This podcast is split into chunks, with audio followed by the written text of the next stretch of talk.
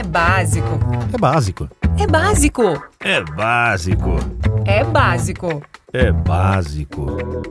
O podcast do saneamento. Você pode enviar sugestões para o podcast do saneamento pelo básicopodcast@gmail.com. A sua opinião é muito importante para nós. Olá, nesta edição do É Básico, vamos conversar sobre o que mudou após dois anos do novo marco legal do saneamento. Uma questão que, portanto, não é tão nova e que já trouxe uma série de transformações e adaptações no campo do saneamento. Quem vai nos falar sobre essa temática é a engenheira sanitarista e ambiental Roberta Mas dos Anjos, vice-presidente da AESB e presidente da Companhia Catarinense de Águas e Saneamento, a CASAN.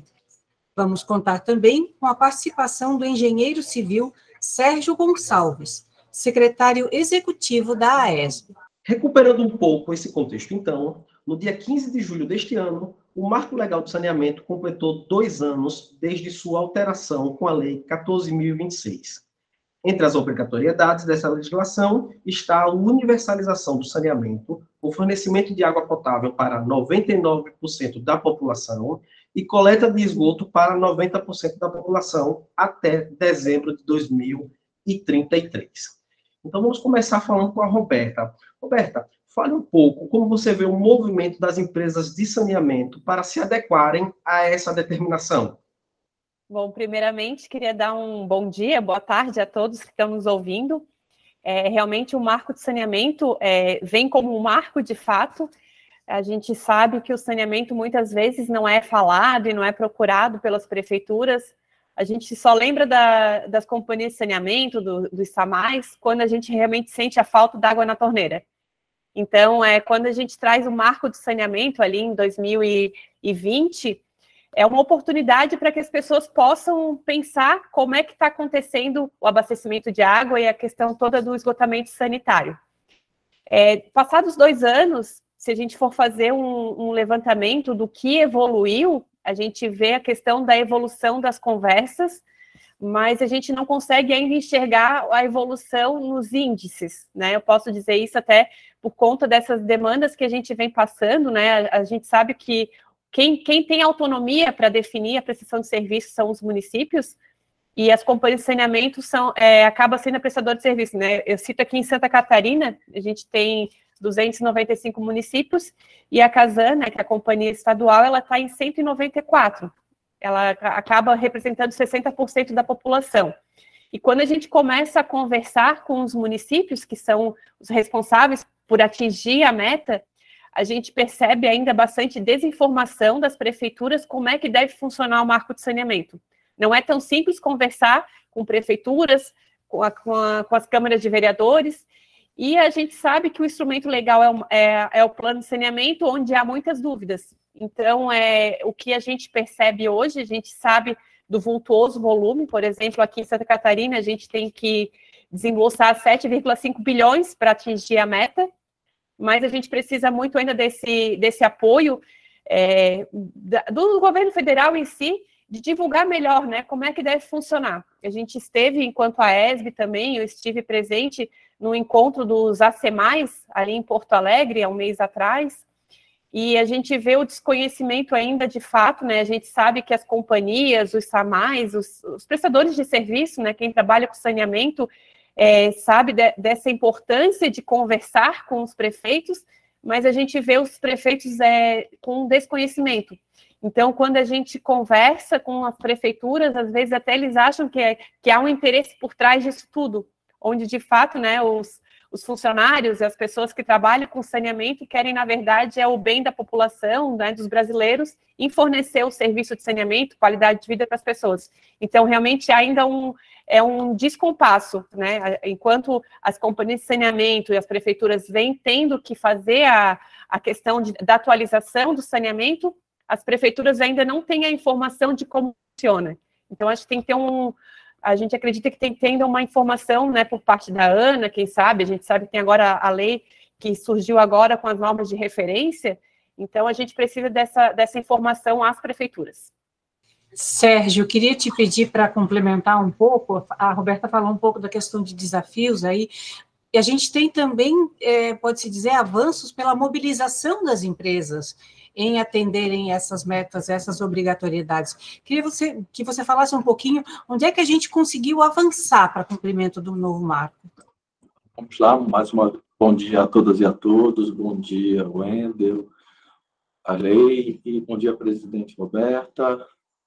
É, nós temos hoje uma instituição que é a ESB, que congrega os, os prestadores de serviço, só para contextualizar que sempre é importante, que movimentar um setor desse, de um monopólio natural, aonde nós temos na AESB flutua em 72, 74% da população brasileira atendida com água e flutua entre 50, 60 e 65% da população atendida com esgotamento sanitário.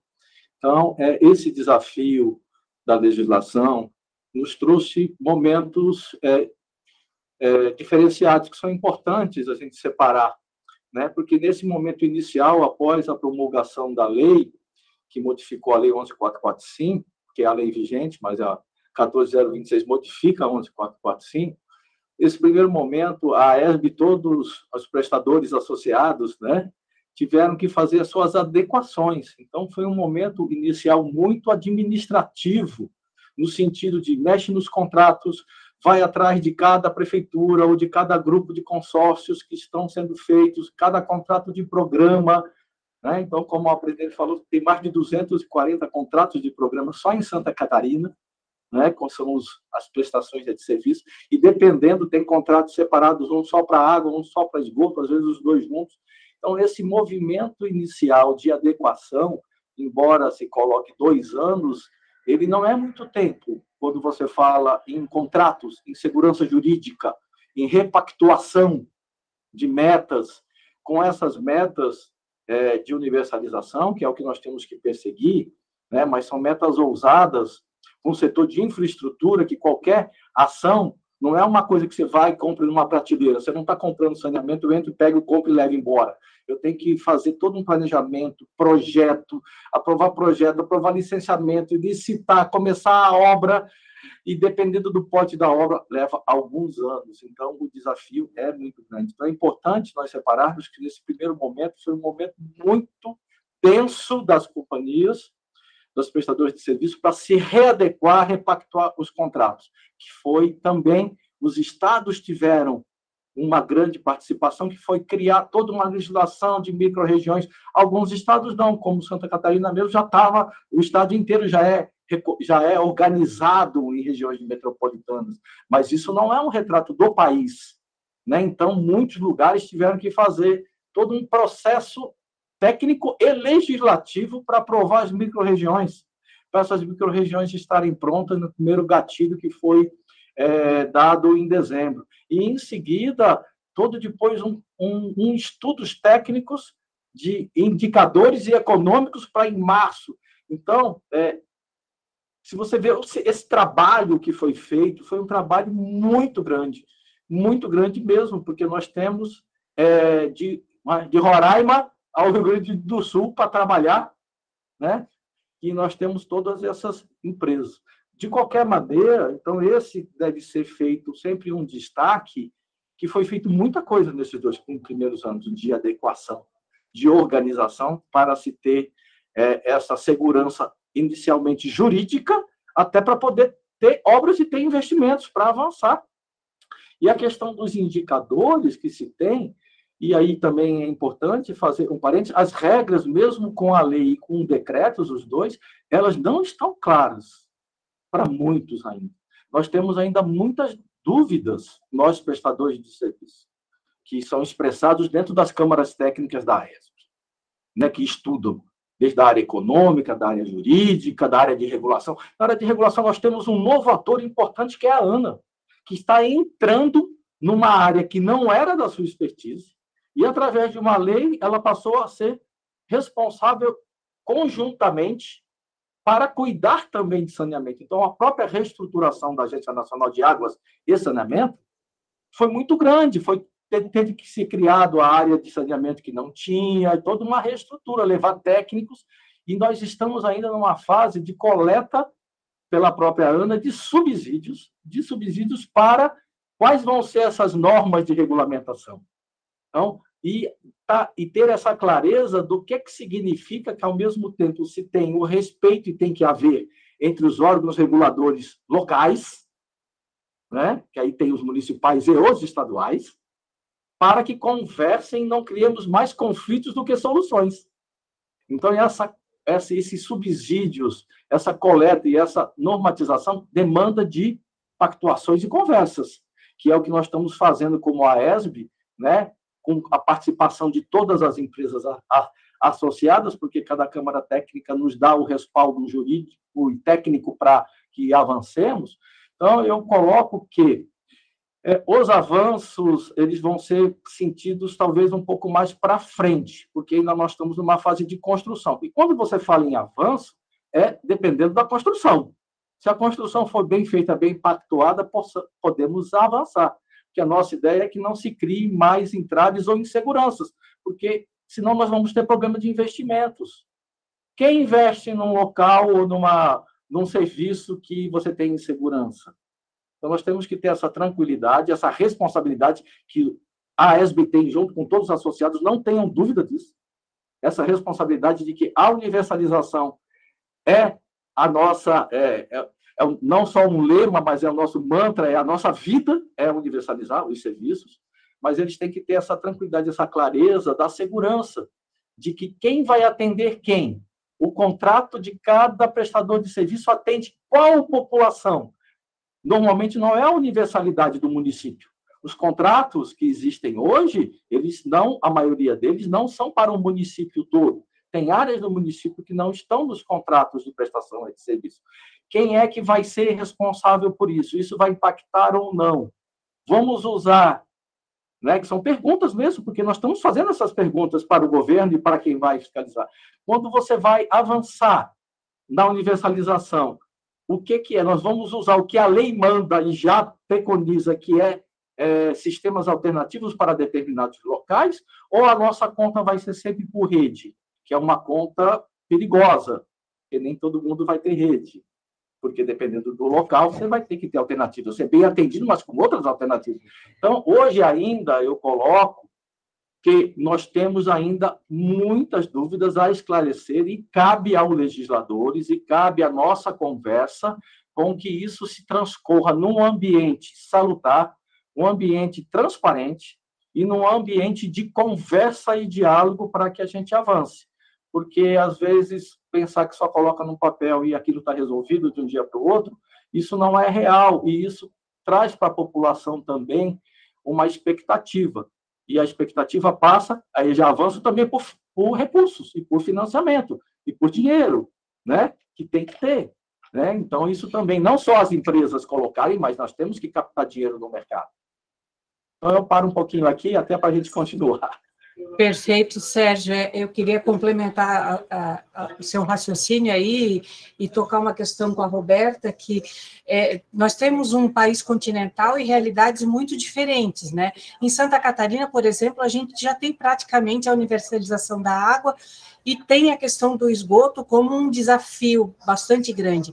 Esse cenário, ele é parecido nas outras regiões do país? Como é que está isso? Agradeço a pergunta. Realmente, é, Santa Catarina, a gente tem uma particularidade, é, por exemplo, a Casan, ela atinge a meta de esgoto beirando ali os 30%. Mas quando a gente conversa e as pessoas conhecem Santa Catarina, não é o que a gente vê, né? A gente vê um estado muito rico, um estado rico em naturezas, e não vê o esgoto né, a céu aberto. Então a gente começa a questionar por que, que só esse 30%? Enquanto a água a gente está em quase 99%, a gente já tem a meta, a meta praticamente atingida. E aí eu gosto de citar muito a questão de Jurerê Internacional, por exemplo. Todos aqui conhecem Jurerê Internacional, sabe a praia do jeito que é, né? Uma praia linda, bonita, onde as pessoas têm tratamento de esgoto, mas esse, esse número não entra, por exemplo, na conta do nosso Sistema Nacional de Informação de Saneamento, no SNIS.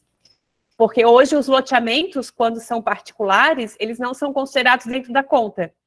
Então, essa é até uma realidade que o Estado de Santa Catarina vem agora passando, e a gente já está fazendo estudos e principalmente conversas com os nossos órgãos de controle para que aceitem esses valores onde as pessoas têm tratamentos individuais que funcionam.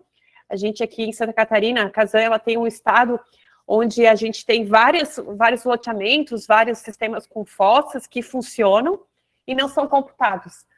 Então, é, a Casan, até para atingir a meta dos 90%, vem conversando principalmente com as prefeituras, né? Como eu já falei anteriormente, a importância das prefeituras saberem o que é um marco de saneamento e como é que funciona o saneamento para que esses valores cheguem a atingir a meta. Então, a gente vem trabalhando é, intensamente para a revisão dos planos de saneamento, né? A gente não vai conseguir avançar com o saneamento se não tiver essa métrica, né, dos planos de saneamento. Os planos de saneamento, com o novo marco, eu acho que teve um retrocesso pela 11445, os planos tinham que ser revisados a cada quatro anos, e agora são a cada dez anos. Então, a gente sabe que os municípios evoluem muito rápido, principalmente a questão das reurbanizações, a questão dos, das áreas rurais que passam a ser áreas urbanas. Então, é, os planos de saneamento eles têm que estar sempre evoluindo junto. Então, é, a gente, a nossa primeira conversa aqui em Santa Catarina é realmente conversar com os municípios, revisarem os planos para que eles sejam o mais real possível, e a gente, então, é, estude com as prefeituras como atingir essa meta se, a, se o sistema de esgoto funciona, por que não computar então? Então, essa é a nossa realidade hoje em Santa Catarina. A questão de água totalmente atendida, a gente já chega no 99%, e, a, e aqui em Santa Catarina a gente precisa então revisar a questão realmente de como tratar o esgotamento sanitário, se vale a pena fazer o sistema coletor, coletivo, ou se a, a gente só precisa regularizar os sistemas individuais.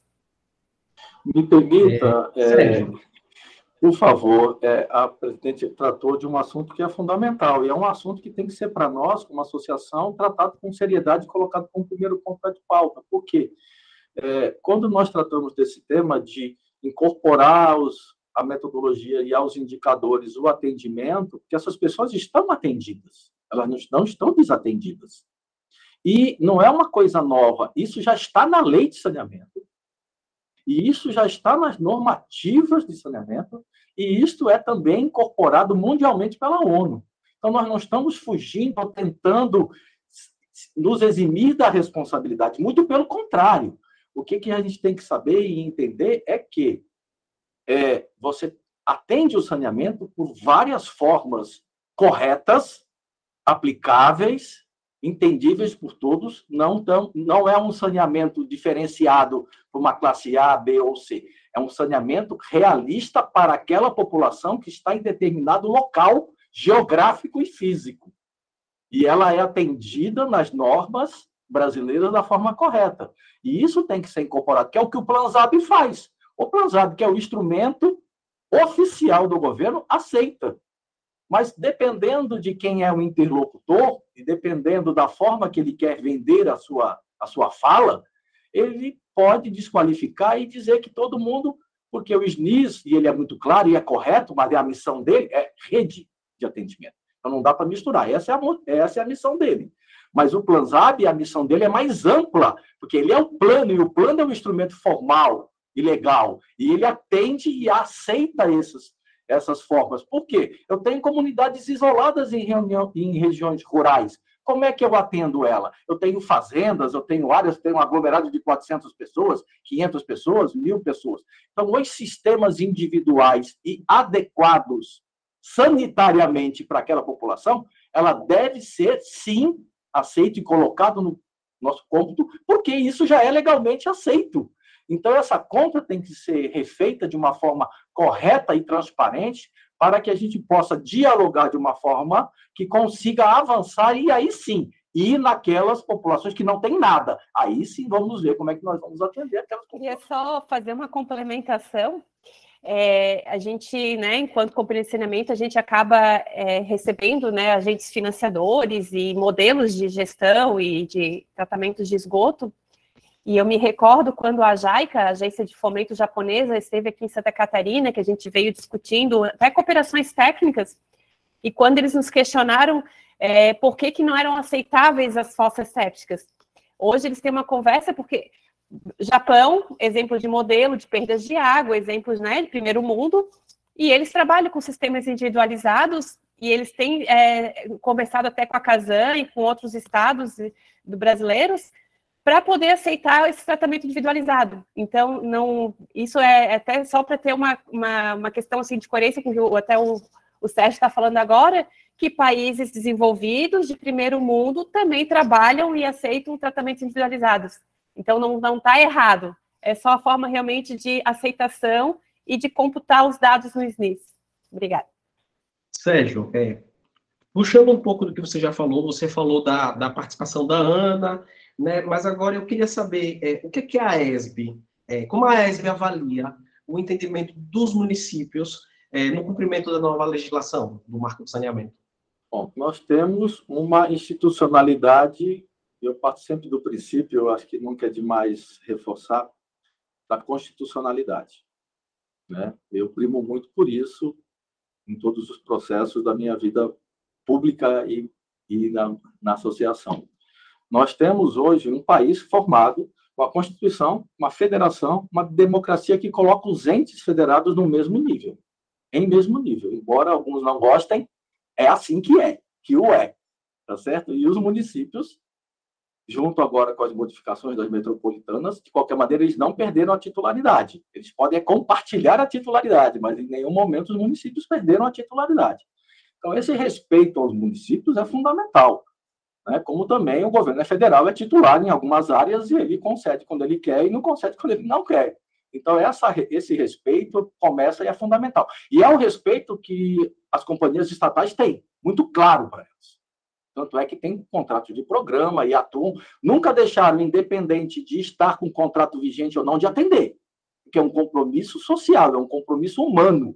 Então, elas atendem, estão presentes, independente até de ter alguns contratos, é, dependendo do momento político, mas nunca saíram e deixaram os municípios abandonados. A não ser que os municípios queiram e tenham o direito de ter os seus serviços autônomos, os serviços locais, né, ou concedê-los.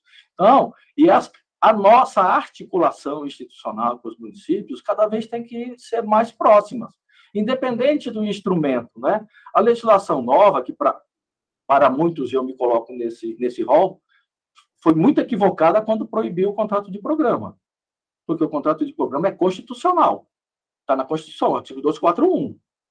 E ele vale para todo mundo, mesmo para saneamento agora. Então, foi excluído né? Não foi por uma PEC, foi por uma lei ordinária. Então há uma disputa. Então os, a nossa questão jurídica também não é tão simples assim, embora o Supremo tenha votado, etc. Mas não é. Nós não estamos num ambiente que juridicamente hoje ainda está super tranquilo, como foi a 11445, que passou 11 anos sem uma ação judicial.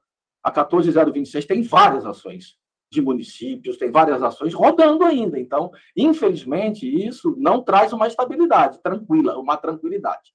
Mas a questão do município, em nenhum momento as companhias estatais colocam em dúvida e fazem os contratos. Então, independente do contrato, se vai ser contrato de programa ou nome, ou voltamos ao anteriormente, que é um, um convênio de cooperação, ou fazemos uma SPE, como alguns estados estão se propondo, né? alguns estados também estão fazendo, pegando a sua companhia estatal e por uma lei local, distribuindo as ações da sua estatal para os municípios, os municípios são sócios da estatal, e com isso eles são os titulares. E sendo os titulares, eles não precisam, eles a companhia estatal, que também faz parte né, dessa sociedade, ela continua prestando o serviço. Então, nós estamos vendo hoje que há é, modelos novos aparecendo em função até da proibição da lei de algumas coisas, algumas coisas novas estão se desenvolvendo, que eu acho isso muito salutar. Eu acho não, porque achar não, eu não perdi nada, mas eu acredito que isso é muito salutar, tá certo? Porque isso nos força positivamente também a enfrentar os desafios da legislação, e em vez de ficarmos só chorando ou reclamando, que não é o caso, mas vamos atrás de soluções, porque nós queremos continuar atendendo os municípios. Nós temos um compromisso com o cidadão. Né? Os governantes também têm, tanto os prefeitos como o governador, com o seu braço, que é, o, que é a companhia. Então, é, para aqueles que quiserem e tiverem interessados com o respeito à titularidade, temos outros instrumentos com, que podem ser feitos além do, independentemente do contrato de programa, e fazemos instrumentos contratuais legais e sermos ousados no sentido de novas formas, né? E eu repito, como trazer os municípios para ser sócio da companhia estatal, né? E eles serem também legitimamente donos, que alguns estados estão optando por essa. Então, eu acredito que essa relação Estado e municípios, como entes federados, acabam também que acabam se fortalecendo em alguns momentos pela essa forma de negociação e de entendimento. E, claro, aqueles municípios que se interessarem, como sempre precisou, isso é uma coisa também importante, que eu gostaria até de falar, e presidente, é, é Roberto, às vezes se fala muito o seguinte, com a lei nova se avançou. Gente, não foi, com todo respeito, na lei nova não foi feito nada novo a não ser essas repactuações, algumas coisas novas de repactuações e tudo, mas de mercado, de, de entrar, de privado, isso já era possível. A lei de saneamento já permitia 11.445, a lei de concessões já permitia, a lei de, de PPP já permitia. Então, todos esses movimentos já estão acontecendo, porque já aconteciam. Eles foram formatados anteriormente. Nenhuma formatação foi feita nesses dois anos. Tudo que está acontecendo foi formatado, até com o apoio do, do BNDES e outros órgãos, em cima da legislação que já existia. Então, para ficar claro, né, independente, a, o sistema, a participação do setor público e do privado já era um ambiente que já existia e já se podia fazer. Então, é, e também é bom a gente qualificar um pouquinho o debate, não colocando, não é uma disputa de público e de privado, mas é colocando que o ambiente já permitia, o ambiente permite, mas tem que se respeitar o titular e tem que se respeitar os entes da federação para se organizarem para continuarem ou não prestando o seu serviço. É, eu queria que vocês comentassem um pouquinho é, no que, que a população, a sociedade pode ver ganho nesse novo momento que a gente vive aí pelo saneamento em função das novas regras? Começando aqui, então, é, como eu já tinha falado anteriormente, o que a gente percebe realmente que a, a, população hoje traz essa atenção, a gente vê muito a questão da mídia divulgando, a questão do marco, o quanto, né? Mas é, é sempre essa divulgação vem como defasado, mas o assunto à tona, né? E aí vem essa questão realmente da meta, aí a meta ser cumprida. Então, as pessoas hoje têm um horizonte que até 2033 elas vão ter a infraestrutura completa, elas vão ter acesso ao esgoto, acesso à água, lembrando também dos resíduos sólidos, né? O lixo e a drenagem não fazem, não fazem, é, não estão extintas a questão do plano de saneamento, a gente acaba sempre associando água e esgoto e esquece das outras duas linhas né, da, de saneamento, mas as pessoas podem ficar tranquilas que elas vão ter esse acesso, né? Hoje tem essa meta.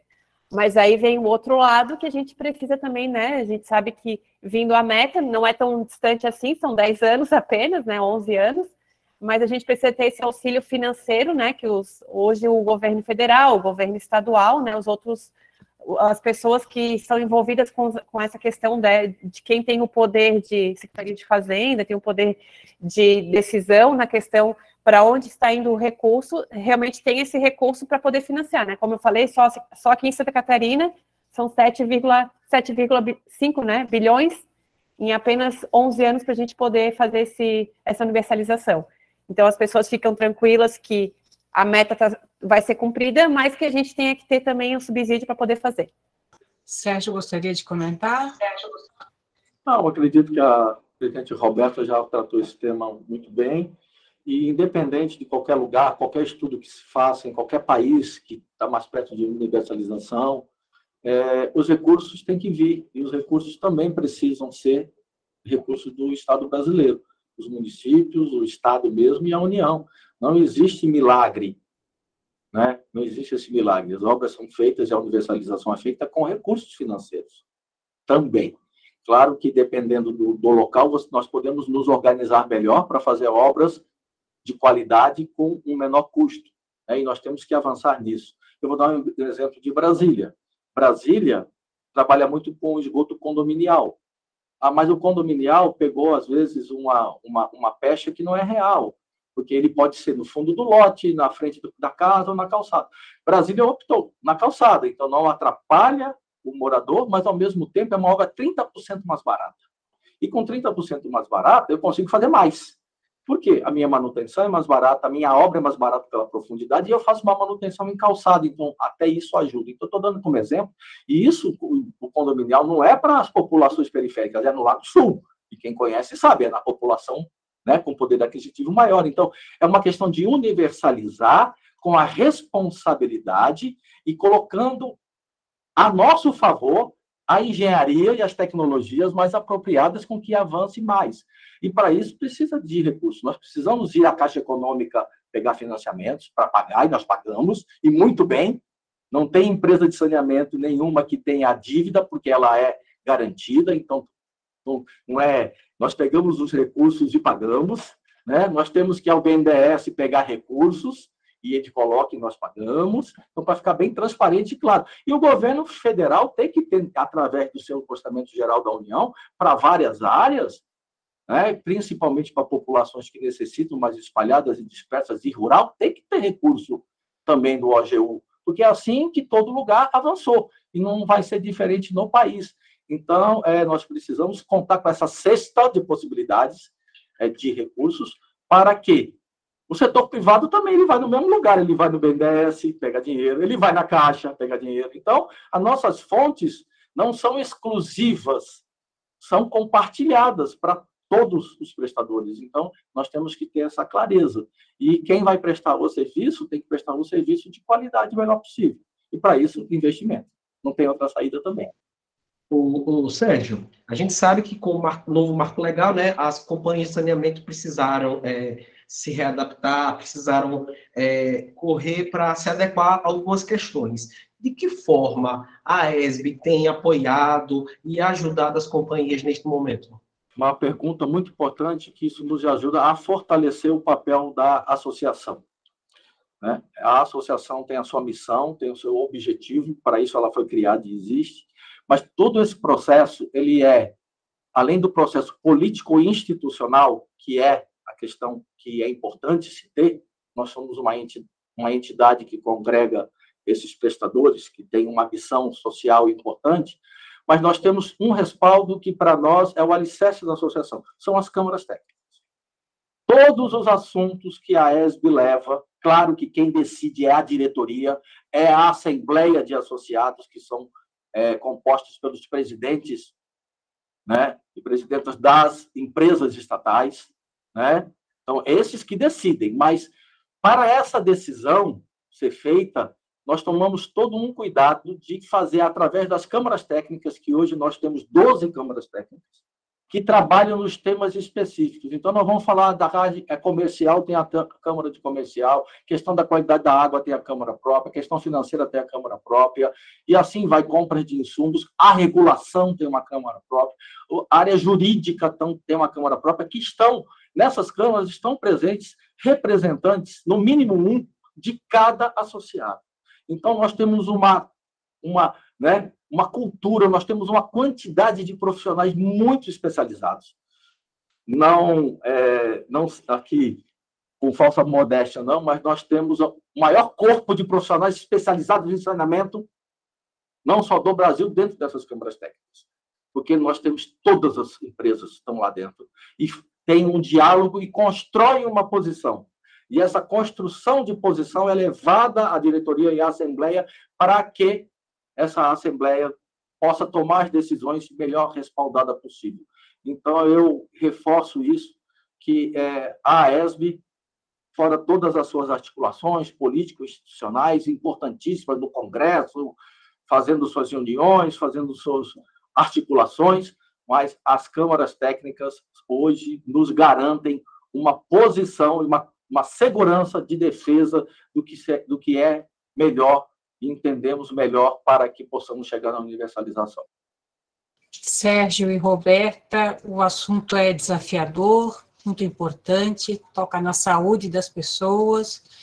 A gente poderia ficar conversando um longo tempo aqui, mas a gente sabe que precisamos dar uma uma controlada aí na nossa conversa, até pelas agendas de vocês e tudo mais. Então, eu pediria agora algumas palavras finais para a gente finalizar esse nosso momento. Vamos começar com o Sérgio, por favor.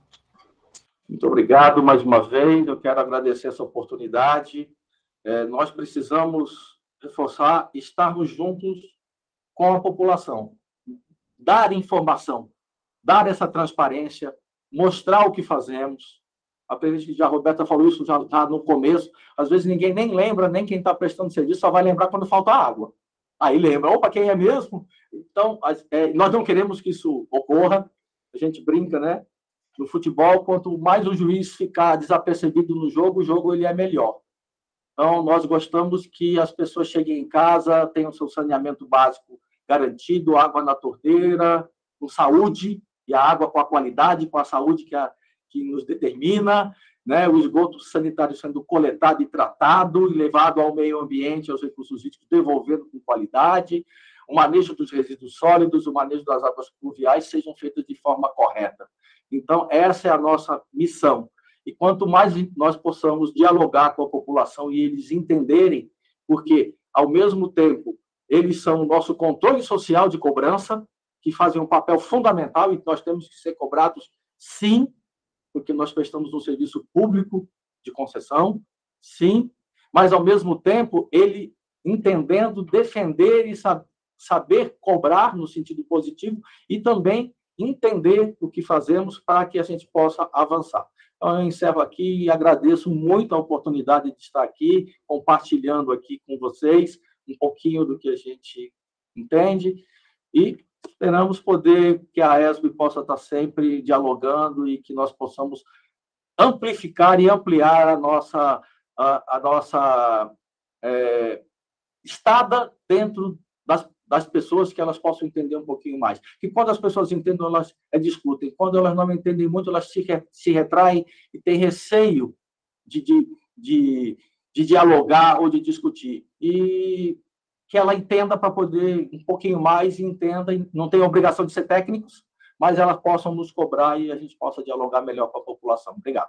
Então, é, como foi falado um pouco aqui, né, o Sérgio também falou, o saneamento não existe sem as pessoas, né? Então, e não tem nenhuma pessoa que fique sem o saneamento, né? Todo o nosso dia é, é questão do uso da água, é a devolução da água por forma de esgoto, questão do resíduo sólido, questão da drenagem. Então, é, acho que o papel fundamental hoje, né, a questão do marco de saneamento, principalmente, é que as pessoas saibam e conheçam como que elas estão inseridas e percebam suas pegadas, né, na questão do meio ambiente, como que elas estão utilizando o saneamento. É, já queria fazer um até uma dar um parabéns hoje, né? Não é só o dia do rock, mas é o dia do profissional do saneamento, o dia dos engenheiros que trabalham com saneamento. Já deixar meu registro e agradecer a todos os profissionais da área que se dedicam, né? Eu acho que saneamento é uma missão, não tem quem escolha saneamento se não for por missão. Então, realmente é deixar aqui o espaço, né? Tem a, a da ESB, das pessoas, né, da Casan também, é, que as pessoas conheçam o saneamento, se sintam parte de fato e que possam contribuir e sentir o seu papel realmente. Como é que eu posso ajudar e a importância de ter o saneamento, né? Lembrando saneamento não é esgoto, saneamento é tudo. Então, fica aqui um registro e que a gente possa evoluir de fato com a universalização do saneamento. Muito obrigada. Obrigada. Sérgio, Roberta, mais uma vez, muito obrigado, viu? Com certeza voltaremos a discutir no lei em uma nova oportunidade. Isso aí, muito, muito obrigada. Muito obrigada. Tchau. Tchau. Este podcast é produzido pela Câmara Técnica de Comunicação e Imprensa da Associação Brasileira das Empresas Estaduais de Saneamento, a ESB, e hoje foi apresentado por Arley Reis, da Casan, e por mim, Wendel Barbosa, da DEV. A produção é de Rayana Araújo e a edição de Marcos Monteiro. E se você tiver um assunto ligado a saneamento básico, que seja do seu interesse e mereça uma conversa com especialistas do setor, envie sua sugestão pelo e-mail basicopodcast.gmail.com. Sua contribuição é muito importante. Até a próxima edição do É Básico.